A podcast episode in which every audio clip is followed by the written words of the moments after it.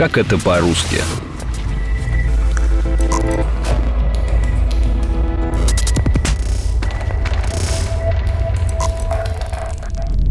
Слон живописец написал пейзаж. Но раньше, чем послать его на вернисаж, он пригласил друзей взглянуть на полотно. Что, если вдруг не удалось оно?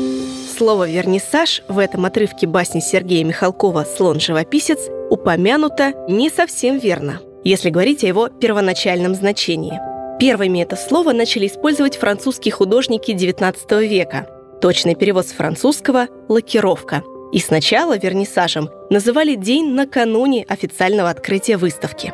На вернисаж приглашали только друзей или знакомых. Получался предпросмотр для своих, во время которого зрители могли подсказать приятелям-живописцам, чего не достает картине или экспозиции в целом.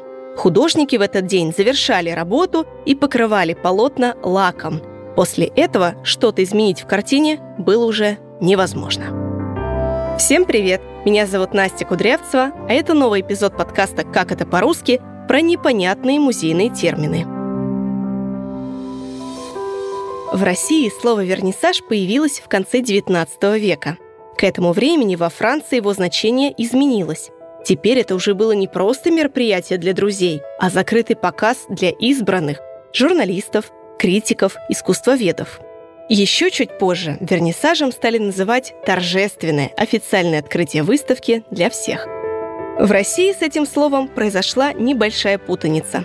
В XIX веке в Москве и Санкт-Петербурге становились все популярнее выставки картин, и вернисажами стали называть сами эти выставки. Считается, что произошло это с легкой руки художника Василия Поленова. Постепенно вместе с художниками начали выставляться скульпторы, мастера ювелирного дела и другого декоративно-прикладного искусства. Все работы можно было приобрести, а еще пообщаться с живописцами, критиками, коллекционерами и другими фигурами культурного круга. Сейчас вернисажами называют еще и площадки, где выставляются и продаются произведения художников. Например, антикварный рынок в Москве или площадь на Невском проспекте в Петербурге. И вот нашли большое поле. Есть разгуляться где на воле, построили редут. У наших ушки на макушке Чуть утро осветило пушки и леса синие верхушки. Французы тут как тут. Оказаться на поле Бродинской битвы можно и сейчас с помощью музея панорамы. Если простыми словами, панорама – это огромная картина, которую размещают внутри круглого здания – вдоль стены. Когда посетитель заходит в это здание, то куда ни посмотри, везде будет изображение эпичного сражения или другого исторического события. На передний план обычно выставляются реальные или бутафорские предметы. К примеру, в музей панораме Бородинской битвы собрана полусожженная разрушенная изба, а за ней уже живописный фон панорамы. Если изображение не круговое, а полукруглое, то это уже диорама. Идея создать диораму пришла в голову французскому художнику Луи Дагеру. В 1822 году он представил на огромном полупрозрачном полотне два изображения – дневного и ночного города. Диорамы бывают статическими и динамическими. Тут все просто. В статических пейзаж остается неподвижным, а в динамических много движущихся элементов могут менять освещение и звуковое сопровождение.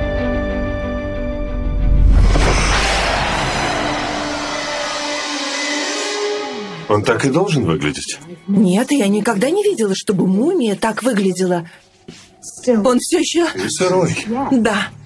Ему должно быть больше трех тысяч лет, но такое ощущение, что он все еще разлагается.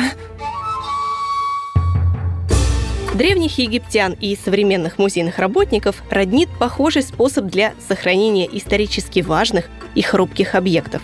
Называется он консервацией – с ее помощью можно приостановить процесс старения или разрушения ценной археологической находки. Обычно этим занимаются реставраторы.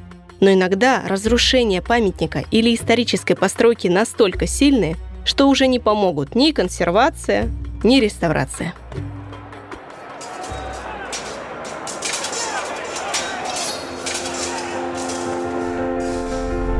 В XVI веке участились вражеские набеги на торгово-ремесленный посад Кремля. Для защиты территории возвели Китайгородскую стену вместе с Воскресенскими или Иверскими воротами, которые изначально были белого цвета. В 30-е годы 20 века их снесли, чтобы освободить дорогу для демонстраций. По освобожденному от ворот проезду стали ездить автомобили – только в 1995 году ворота уже из красного кирпича восстановили по старым чертежам и рисункам. Музей Веды называют подобные примеры новоделом. Впервые этот термин применили в нумизматике. Это современная копия, подделка или реплика старинных вещей либо памятника. Создают новодел на основе научной реконструкции или изготавливают при помощи сохранившихся форм самого оригинала.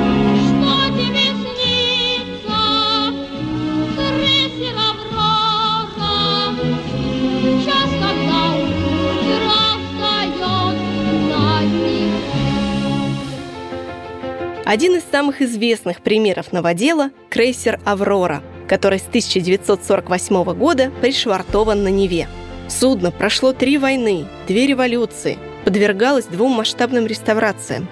До сих пор в деревнях на берегу залива можно встретить лестницы из трапов или корабельный иллюминатор, ставший окошечком какого-нибудь деревенского туалета. На нынешней «Авроре» от первоначального корабля остались лишь фрагмент машины, радиорубка и рында. Людей, которые, наоборот, стараются сохранить, поддержать и приумножить музейные ценности, называют меценатами. Термин произошел от имени римского государственного деятеля Гая Цильния Мецената. Он был известным поклонником изящных искусств и покровителем талантов. Термин очень понравился Михаилу Ломоносову, и в начале XVIII века он ввел его в русский язык – до него в России состоятельных людей, которые занимались благотворительностью, называли просто «щедрыми». Меценаты поддерживают не только музеи, но и науку, здравоохранение и образование, а также персонально художников, фотографов и других творцов. Среди известных российских меценатов Павел Третьяков. Он основал приют для вдов и сирот художников, собрал выдающуюся коллекцию картин и открыл ее для посетителей – Помимо Третьякова были также купец Гаврила Солодовников, отдавший на благотворительность более 20 миллионов рублей, основатель театрального музея Алексей Бахрушин, Сава Мамонтов, Сава Морозов и другие. Таких, как они, людей, которые добровольно и безвозмездно финансово поддерживают развитие науки и искусства, стали называть меценатами. Прошло 84 года – я до сих пор чувствую запах свежей краски. Посудой до этого никто не пользовался. Постельное белье было совершенно новым. Титаник все называли сказочным кораблем. Главная героиня фильма «Титаник» Роза уже в глубокой старости вспоминала события, которые происходили давным-давно во время трагического круиза. В кино такой прием называют флешбеком – у Музея ведов и историков есть похожий прием – ретроспектива или ретроспекция. В переводе с латыни это взгляд в прошлое, то есть обзор чего-то, что уже произошло. Например, ученому, чтобы понять, как произошло глобальное потепление, нужно исследовать, какие события и явления предшествовали ему. В искусстве же ретроспективы называют выставку работ конкретного художника, созданных в разные периоды его жизни – Получается своеобразный анализ всего творчества живописца. Ретроспектива помогает вспомнить прошлое, проанализировать его и сделать выводы.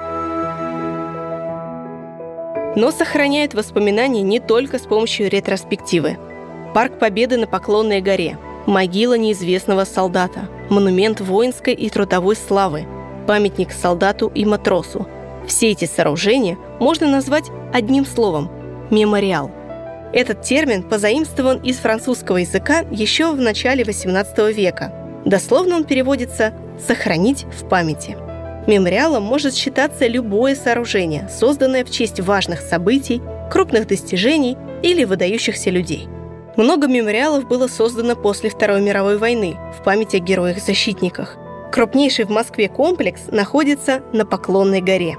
Со временем мемориалы из группы памятников становятся более похожими на абстрактные произведения искусства. Знаменитый мемориал жертвам Холокоста в Берлине – это почти 3000 бетонных блоков, хаотично торчащих из земли, неровные ряды, разная высота. Все вместе они выглядят как бесконечный лабиринт, выхода из которого нет.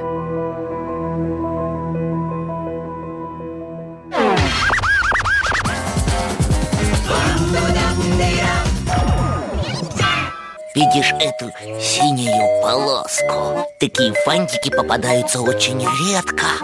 Их сейчас не достать. Ну и что? Это раритет. Коллекционная редкость.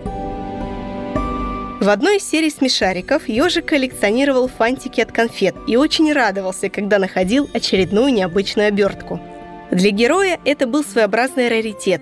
В переводе с немецкого «очень ценный артефакт». В Германии этот термин раньше использовали как синоним антикварной вещи, что не совсем верно. Помимо серьезного возраста, найденная вещь должна быть еще уникальной и малотиражной. Только тогда ее можно считать раритетной. В качестве примера можно вспомнить российский Константиновский рубль 1825 года чеканки. Таких монет во всем мире всего 8 экземпляров, и это однозначно раритет. Я был в Нью-Йорке, музей Гугенхайма. Я тоже. А, пятый этаж, современное искусство. Захожу. Смотрю, туалет. Ровно такая же веревочка. И подпись «Туалет не работает». Я стал думать, это туалет не работает? Или это произведение искусства под названием «Туалет не работает»? Судя по описанию, похоже на Радимейт – в 1917 году Марсель Дюшан подал заявку на участие в выставке «Общество независимых художников». Он хотел представить зрителям свое творение «Фонтан», но вызвал гнев жюри. Работу не приняли, ведь в роли фонтана выступал обыкновенный, мужской писсуар. Дюшан справедливо возмутился и заявил, что кураторы выставки ничего не поняли. Это же ready-made, своего рода манифест, сообщение или заявление, когда обычная вещь возводится в ранг искусства. Вот Дюшан и задавался вопросом, могут ли лопата, зубная щетка или тот же писсуар стать искусством сами по себе.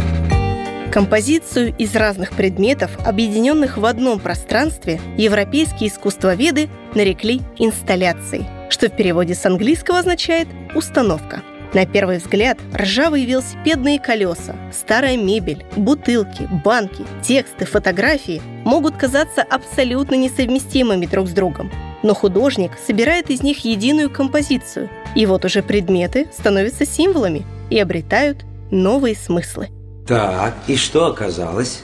Не знаю. А я подумал, туда же все равно писать нельзя, потому что э, либо туалет не работает, закрыто нельзя, либо ты насышь в произведении искусства. Прямо художнику в душу.